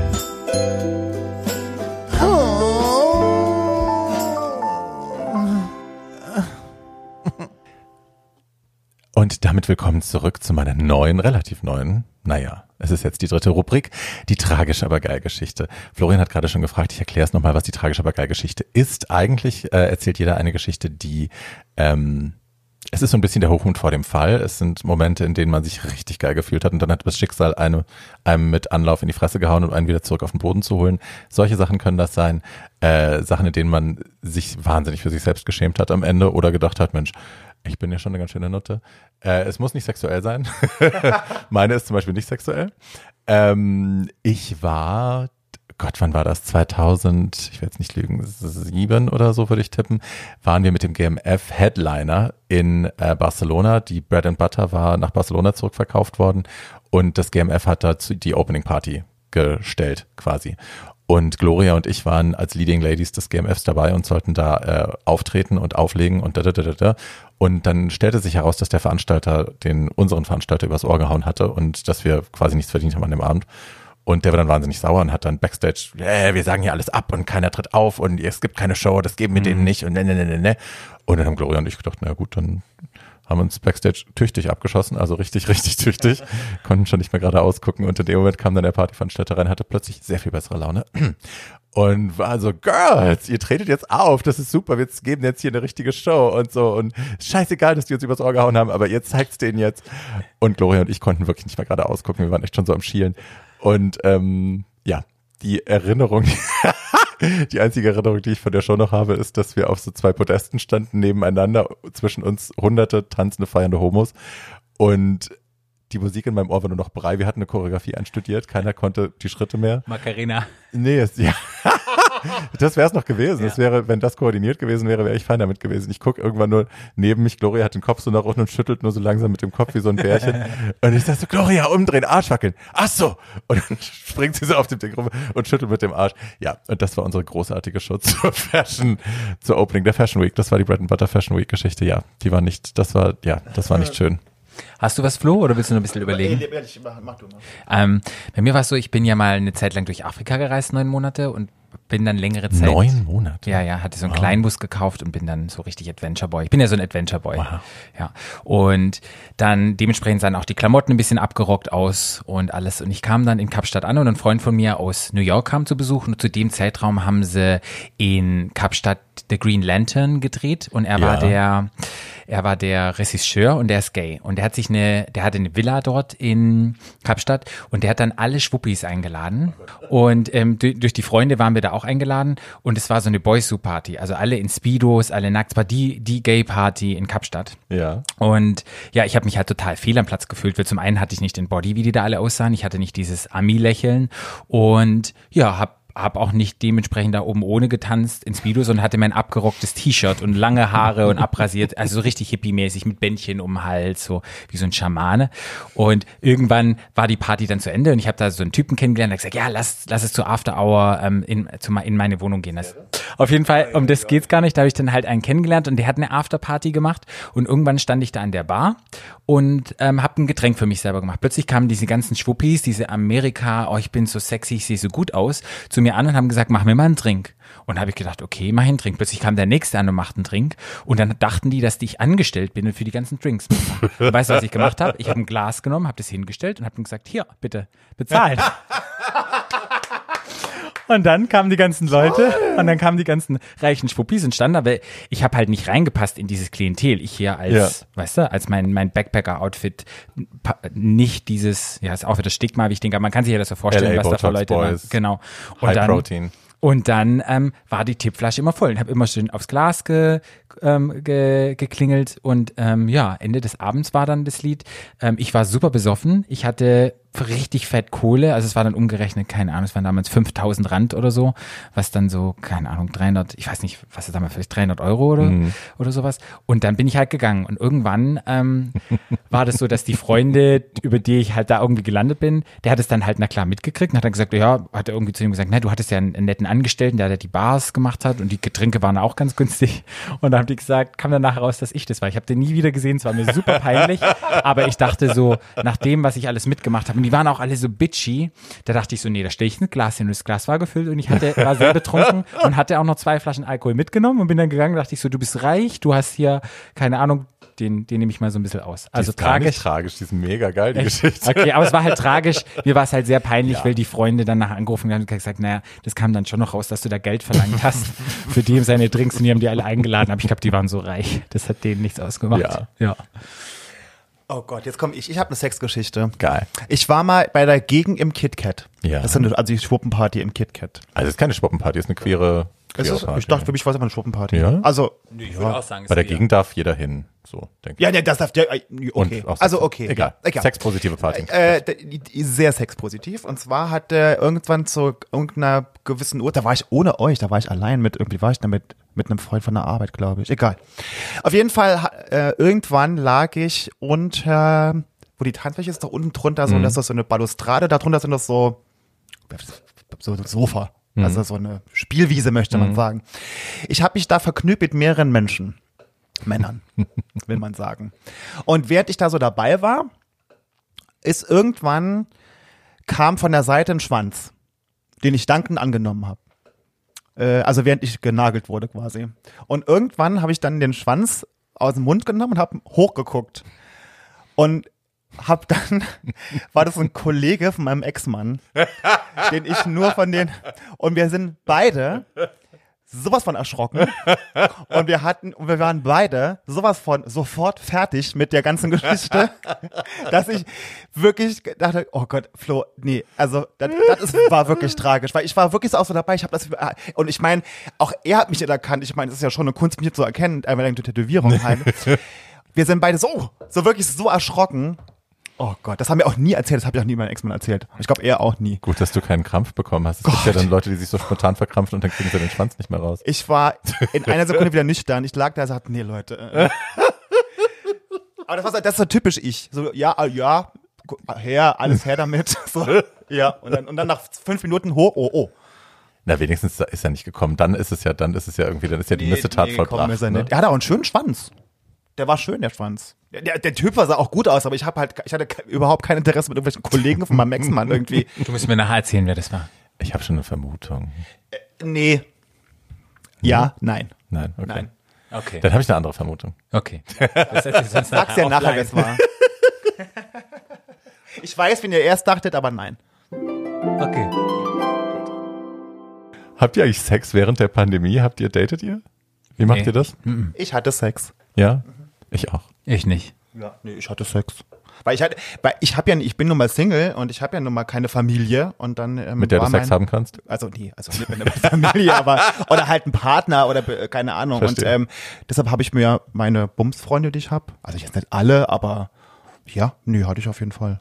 Guck mal, das habe ich gar nicht mehr, wenn man so lange in einer Beziehung war. Ich habe gar keine Bumsfreunde mehr. Und da ich nicht auf solchen einschlägigen Apps unterwegs bin, weil das einfach nicht mein Ding ist. Willst du jetzt Applaus dafür, dass du nicht auf diesen Nein, aber das Ding ist, ich habe ich hab's ja mal probiert und dann war ich ähm, nur Tinder und dann war ich da sechs Stunden drauf und dann war ich so frustriert und habe das dann sofort wieder deinstalliert und dachte so irgendwie, ich würde die schon gerne kennenlernen. Also Ja. ich weiß auch, das ist ganz, ganz komisch. Und jetzt dann mit Corona, da kann man ja nicht ausgehen, wo lernt man die Leute kennen? Vielleicht bin ich dann irgendwann mal so desperate, dass ich dann sage, okay, jetzt fange ich auch wieder irgendwie an. Naja. Ganz Warum komisch. ist, das, warum ist das denn desperate? Ha? Warum ist das denn dann desperate? Weiß ich nicht, weil, keine Ahnung. Ich bin so, ich bin so hoffnungsloser Romantiker. Ich will den gerne sehen beim Feiern und dann unterhält man sich und dann trifft man sich und ich weiß nicht, da bin ich, glaube ich, Ja. Viel Glück damit Ja, in Berlin. Patrick. Mir fehlt das aber viel auch. Glück. Mir fehlt das auch, ich muss das gestehen. Ich hab, komme ja noch aus, aus einer Zeit, was haben wir denn früher benutzt? Das erste, was wir benutzt hatten, war, glaube ich, Sixpack Party. Das war Ah, die da war ich erste auch. Sixpack Party. Website, wo man so. Homo.de, wo man die Kontaktanzeigen Homo.de habe ich nicht gemacht, glaube Doch, ich. das weiß ich noch. Doch, ich habe auch Homo.de gemacht. Gott, du Ja. hast recht. Dann gab's Dudes Blasebalg hieß ich bei Homo.de. ja, Homo.de habe ich gemacht. Sixpack Party haben wir gemacht. Dann gab's Gaydar. Hat Das habe ich nie gemacht. Das war das Ami-Ding. Ich habe Nee, gaydar.co.uk war es bei mir Ah, zumindest. okay, ja. Dann kam. Game, Ro dann kam Gay Romeo. Genau, oder? dann kam Gay Romeo. Das war aber immer noch so, also man hatte ja, man auch, man hat sich bei seinem Profil da so viel Mühe gegeben, die Sachen, die man reingeschrieben hat, man hat versucht smart zu wirken und da, da, da. und seine Lieblingsfilme da reingeschrieben, sein Lieblingsessen, dass die Leute sich so ein bisschen ein Bild machen konnten von der Person dahinter. Und das habe ich gemocht, auch den Humor von jemandem kennenzulernen, mit dem zu schreiben, zu gucken, kann der sich ausdrücken. Check, also mag ich, mag ich den Humor, mag ich, was er sagt. Und heute, also wenn das alles noch so kürzer sind, ich weiß, ich klinge wie eine Oma und du rollst gleich die Augen, Florian. Äh, Patrick, er hat die Augen wieder zu. Wir haben die, die Kürzel kann ja Patrick alle erklären, tatsächlich. Ich kenne die Kürzel, ich, I, don't, I just don't like it. Ich, ich hatte früher, kennt ihr das noch bei Geromeo früher, wenn man, äh, wenn dann ein Freund oder so, da konnte man unten noch angeben, dann kann man Date und so und Chat suchen. Ja. Und wenn dann irgendjemand Sex gesucht hat, das war immer total verpönt. Da war das sofort ein Flittchen. Echt? Wenn da Sex stand. Ja, bei jemandem. Das war mal, In das durfte Berlin man schon? Nee, Ach so, in vorher. vorher Frankfurt war ich da noch. Ach, um Gottes so. Willen. Ja, du nee, hast, das- Du hattest auch ein Zwischending in Frankfurt? Zwei Jahre, ja. Ganz furchtbar. Oh mein Ganz, Gott. ganz schlimm. Ja, Frankfurt ist. Aber Frankfurt ist an sich ist ja, also ist ja schön eigentlich, hat eine schöne Wohnung und so, ich habe auch einen tollen Job gehabt, aber die Leute in Frankfurt, die schwuppen in Frankfurt, ei, ei, ei, ei, ei. Es war nicht, es, ja, ich war froh. Ich hatte diesen Moment, als ich das erste Mal in Berlin war und das erste Mal in Berlin in, einen- in einen schwulen Club gegangen bin, weil ich hatte vorher immer das Ding, ich bin im Blue Angel ausgewesen, im Construction Five, in der Zahlgalerie und das war halt alles immer sehr homogen. Also man, es gab so drei, vier Archetypen an schwul, was man irgendwie so sein durfte und dazwischen gab es echt eigentlich nichts. Ganz genau. Und ich konnte mich halt nie, nie mit dem Gedanken anfreunden, dass ich irgendwann einer von denen sein muss und wollte das nicht, konnte nicht. Und dann war ich das erstmal in Berlin in einem schwulen Laden im Esso damals, Hungrige Herzen, flammende Herzen, wie auch immer es hieß, am Mittwoch. Und da waren halt alle. Da waren Skinheads, da waren Punks, da waren äh, ganz normale Banker, da waren Drag Queens, Transsexuelle, Bodybuilder, Techno-Freaks und ich mittendrin. Und das war das erste Mal, dass ich gedacht habe, krass, hier gehöre ich hin, hier bin ich. Mir ging es ganz genauso. Ja? Mhm, Ich nicht da, in dem, wo du warst, aber mir ging es vom Gefühl her, bin ich in Berlin angekommen und war weg und dachte so, ich, ich habe an einem Wochenende Berlin mehr coole Leute kennengelernt als in zwei Jahren Frankfurt. Das ist wirklich so. Wenn in Frankfurt, wenn man weggeht, dann, wenn du da, wenn du so, also auch halt auch so aussiehst wie ich, du kommst dahin, die Leute gucken dich an, du, die denken, du, so richtig im Blick siehst du schon, wer ist das jetzt? Warum tanzt der so? Warum sieht der so aus? Was will der Wie eigentlich? tanzt du denn? Ich habe so. die noch tanzen sehen. Sehr aus, Tanzen wir sehr aus, extrovertiert? Ausufernd. äh, und Kate Bush mäßig? Genau, nee, nicht unbedingt, aber halt ich bin, also ich fall halt so. auf. Oh. Also ich fall halt auf. Also Ja. gar nicht, weil ich auffallen will, sondern weil ich so bin, wie ich bin. Und Ja. das ist, und das kam nie gut an. Äh, es gab ja zum CSD eine kleine Kontroverse. Oh ja, die gab's. Wollt ihr mir das nochmal erzählen, bitte? Magst du? Ja. Ja, du fängst mal an. Ich habe jetzt heute den Streit angefangen. Was you? Beim CSD dieses Jahr gab es den, es gab jetzt ein digital, also für alle, die es Mhm. nicht wussten, es gab einen digitalen CSD. Im Vorfeld gab es ja auch unter anderem eine, C, also eine Demo, eine Pride-Demo. Genau, von NASA. Genau, wo wir ja auch waren und das war ja auch ganz toll organisiert und es hat ja auch alles wunderbar funktioniert Ja. und geklappt, es war eine tolle Planung und so, es war ganz toll. Also man hat davor schon gesehen, es wär- wäre auch gegangen. Man hatte dann aus vielen sehr fadenscheinigen ähm, Begründungen das dann eben nicht gemacht und hat das digital. Okay, ist denen ihre Entscheidung, können ja machen, was sie wollen. Dann haben sie aber irgendwann äh, veröffentlicht, dass sie einen Kölner Podcast, unsere Kölner Podcast-Kollegen, für den di- digitalen CSD engagiert haben. Und dann habe ich was? naja, die, also es waren da- also Als durch Host, diesen, oder? Ah. genau, und an diesem Abend haben mehrere Künstler quasi durch den Abend geführt und die waren Teil, die hatten anderthalb Stunden, wo die quasi moderiert haben, Wow. wo die selber was, also die hatten schon, ne, die hatten auch Mhm. Gäste und verschiedene Themen angesprochen, so was auch total gut war. Das war auch alles. Es ging mir- auch nie um die Kölner Kollegen, Mhm. sondern es ging mir darum, dass ich mich einfach, ich habe mich da einfach unheimlich drüber geärgert, dass der CSD Berlin Kölner Podcaster einlädt, um auch durch diesen Abend zu führen, unter anderem, anstatt und es ging mir gar nicht um uns. Es ging mir überhaupt nicht um unseren Podcast. Es ging mir darum, dass wir mittlerweile in Berlin wirklich tolle queere Podcasts haben. Wirklich tolle, die sicherlich auch super durch den Abend hätten führen können. Und wo ich mir einfach gewünscht hätte, dass der CSD hat lokale Podcasts engagiert und nicht jemanden, nur weil die jetzt super bekannt sind und weil die irgendwie, weil die jeder kennt, sondern ähm, weil wir, ähm, weil sie irgendwie was für unsere eigene queere Kultur in Berlin was dazu ist beitragen wollen. i- beim CSD auch normal, ne? dass man irgendwie lokale Künstler featuret, dass man lokales Talent featuret, dass die Leute aus der Stadt für, also aus der Stadt für die Stadt Dinge machen. Das ist ja eigentlich auch immer Thema beim CSD. Dann lädt man sich Stargäste ein, die können gerne international sein, aber dass man jetzt aus Köln Leute einlädt, um Berlin durch den Abend zu führen, das macht irgendwie nicht so richtig viel Sinn. Ich hätte mir halt auch gewünscht, sie hätten ja auch von mir aus die la- einladen können und hätten dann aber trotzdem noch zwei, drei andere Podcasts aus Berlin Sure. noch dazu holen können. Das Sure. wäre total, ich meine, ich meine, die- ich denke, die buchen auch Drag Queens aus Berlin für den Kölner CSD zum Beispiel zum Auflegen, könnte ich mir gut vorstellen. Das wäre, ist ja auch total in Ordnung. Aber dann nur die dann Mhm. zu buchen und ansonsten, das fand ich einfach, ähm, die hatten kein Fingerspitzengefühl für die ganze Situation. Hm. Äh, unter anderem hat man die auch woanders noch gesehen, dass sie keinen hatten. Also, Ja, das zwei, da kann ich nur sagen, Barbecue Podcast hat eine ganz tolle Ja. Folge rausgebracht über den Berliner CSD und den CSD allgemein. Die haben da echt nochmal viel erklärt und viel aufgedeckt und ja, da, ich glaube, der CSD Berlin, die müssen einfach noch viel Arbeit leisten und müssen jetzt auf die Community hören und einfach sagen, hey, es findet eine Veränderung statt, gerade durch Black Lives Matter, durch diese ganzen anderen Geschichten, die einfach da sind und da sich ein bisschen mehr zu öffnen und ja, und letztendlich, ich war auch sehr enttäuscht und war so ein bisschen, ja, ich war einfach ein bisschen auch traurig, weil ich so denke, hey, ja, guck doch einfach mal in, in dem eigenen Teich, bevor man irgendwo anders fischen geht. Und da ist es halt dann auch, ja, wie viel medialer, wie viel Sponsoring kriege ich, keine Ahnung. Ich glaube, da war ja auch Werbung geschaltet und na klar kannst du so, glaube ich, wieder mehr Kohle und mehr erreichen. Ich, äh, ja, wie gesagt, Also ich fand das Ganze, wir hatten ja, Patrick hatte ja unter diesen, also die hatten ja quasi die Veröffentlichung gemacht, also dieses Foto gepostet von dem Kölner Podcast und das quasi, dass die halt da teilnehmen. Und dann hat Patrick halt kommentiert und bei Instagram, dass es halt schade ist, also wirklich ganz nett geschrieben. Dazu kam gar kein Kommentar vom CSD Berlin. Was sie aber gemacht haben, da drunter, äh, unter Patricks Kommentar haben halt ein paar Leute irgendwas Böses dann drunter geschrieben, von wegen, äh, die Berliner, die sind wieder alle nur am Jammern und keine Ahnung. Und die haben sie dann geliked, die Kommentare. also so passiv-aggressiv. Ich hab, ich hab, Profis an der Arbeit. Genau, ich hab's, ich hab's gesehen und habe es auch gemerkt und werde es auch für die Zukunft merken, Ja. lieber CSD Berlin. Ja, mal gucken. Ja, es ist ja, glaube ich, ein neuer Vorstand. Ne? Die haben sich, glaube ich, neu formiert dieses Jahr und äh, das war, glaube ich, das erste Jahr, dass sie das so gemacht haben mit der Zusammenarbeit in dem in der Konstellation. Ja, und da ist auf jeden Fall viel Luft nach oben noch. Auf jeden Fall. Viel schiefgegangen auch in der Und Organisation. die haben gute, die haben gute Arbeit geleistet, leisten gute Arbeit. Ähm, Aber es ist, gibt immer, ja, wie du sagst, Luft nach oben. Es gibt immer Weiterentwicklungen. Hört einfach jetzt auch mal auf. Es gibt eine neue Generation jetzt einfach von ähm, Schwulen und Aktivisten und Aktivistinnen, ähm, Ja. um richtig zu gendern.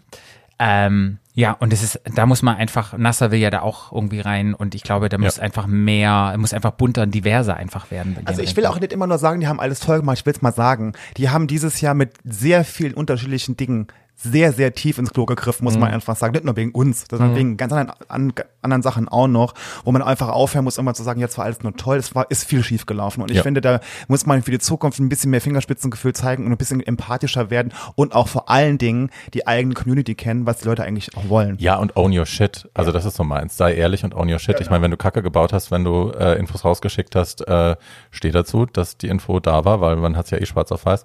Ähm, wenn du die falschen Leute gebucht hast und angefragt hast, steh auch dazu, wenn die Organisation einfach für die Füße war. Ähm, also ich finde ich finde es überhaupt nicht schlimm zu sagen, scheiße, wir haben Fehler gemacht, wir haben es verkalkuliert oder wir haben irgendwie wir haben irgendwas nicht berücksichtigt und ja, es tut uns leid, aber dann im Nachhinein so zu tun, als wäre das alles nicht passiert, das finde ich immer so, wo ich denke, Girls, Ja, Ja. nee.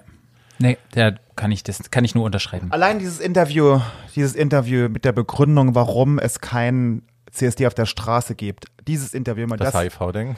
das HIV und die Krebs und die Krebskranken Gott. und die Krebskranken, Die Risikopatienten. die Risikopatienten. Allein das muss man sich nur durchlesen, um das einigermaßen zu verstehen, worüber wir reden. Ja, Ja, ja. das ist ja, das ist vielleicht tatsächlich für Leute, die nicht aus Berlin sind, die das alles nicht verfolgt haben, äh, ein bisschen zu allgemein gefasst und äh, zu sehr ins Detail will ich ja auch nicht gehen. Aber ja, man kann diese Interviews online finden, man kann sich da mal durchlesen und it's a story. Ja. Ähm, ihr teast euch ja die ganze Zeit immer so ein bisschen, das ist ja auch in meinem Podcast-Thema immer wieder. Ähm, ich würde jetzt gerne wissen, ob es irgendwas, sag, sag, sag doch mal was Nettes zueinander. Was schätzt ihr denn aneinander? Flo, du darfst anfangen. Oh, da, muss ich, da muss ich anfangen, weil ich immer derjenige bin, der immer rumhackt auf Patrick. Ja. Ich liebe Patrick für, sein, für seine empathische Art. Patrick hat eine unheimlich gute Gabe, äh, zuzuhören und in den richtigen Momenten die richtigen Worte zu finden. Und ist jemand, der ist immer für dich da, wenn du ihn brauchst. Und äh, mit Patrick kann man unheimlich gut feiern ähm, und tanzen und ähm, die böse Welt draußen vergessen. Und äh, deshalb liebe ich ihn über alles. Du bist wahrscheinlich auch jemand, der dann wirklich sich kümmert, auch noch beim Feiern, ne? Dass du dich kümmerst, dass alle genug getrunken haben und dass sie Ja. zwischendrin mal was essen und Genau. Ich mag das aber auch. Ich bin aber auch so einer, der halt am Tanzen ist. Ich finde so dieses Rumsitzen und dann eine Zigarette nach der anderen und bla. Ich bin auch wirklich dann aktiv und ich bin auch ein Mensch, ich lache auch oft Menschen dann an und ähm, beim Feiern, was auch viele manchmal, glaube ich, komisch finden, wenn dann einer noch lacht. Ja. Ähm, ja, nee. Ja, und jetzt bist du dran. Ähm, ich mag an Flo, dass er sehr direkt ist. Ich bin manchmal, das kann ich nicht so gut und manchmal, glaube ich, bin ich ein Mensch, der sehr schnell, ähm, nein, nicht in der Fantasiewelt ist, aber ich mag ganz gut, dass Flo einen manchmal so ein bisschen auf den Tatsachen des Auf den Boden der auf den, Tatsachen. Genau, das ist immer mein Dings, den Boden der Tatsachen zurückholt. Und Flo ist halt auch eine, ist auch eine Mutti. Also wenn irgendetwas ist oder wenn man irgendetwas braucht, ähm, ist er halt auch immer da und sofort. Das mag ich halt einfach. Man kann sich einfach fallen lassen, ob es bei ihm zu Hause oder so bei mir. Der ist einfach so ein Kümmerer und ähm, ich glaube, ich fühle mich einfach wohl und das finde ich echt toll, dass man das, dass ich so einen Menschen habe, wo ich mich wohl und geborgen fühle, wo ich auch das Gefühl habe, ich kann so sein, wie ich möchte und ähm, der aber dann auch manchmal, wenn es ein bisschen zu krass wird, dann sagen kann, hey Mensch, ähm, pass mal ein bisschen auf und ich glaube, da gibt's glaube ich, wenig Freude, die mir, die das so gut spiegeln können. Manchmal ein bisschen krass, aber manchmal brauche ich das. Ähm, und das macht er echt toll und das schätze ich sehr an ihm. Und ähm, ja, das finde ich echt toll. Das deckt sich, glaube ich, nicht mit dem, was die Instagram-Leute oft von dir denken, Florian. Ne? Die Leute glauben ja, glaube ich, dass du so ein super Hardcore, super Pig, bla bla bla bist. Und diese, diese, was du vorhin gesagt hast, auch du bist so eine Mutti, das vermuten die Leute, glaube ich, nicht, wenn sie dich sehen, oder? Nee, die Leute, wenn die mich sehen, denken sich für irgendeinen so einen Butch-Top, der reinkommt und jedem erstmal auf die Fresse haut und, äh, und so zeigen, wer der Herr im Haus ist. Nee, so bin ich kein Meter. Kein, nee. Ich bin, bin so ein, ein Mutti-Typ. Ich gucke, dass alle zu essen haben, dass alle schön haben, dass alle irgendwie zufrieden sind und glücklich sind und dann geht's mir auch gut.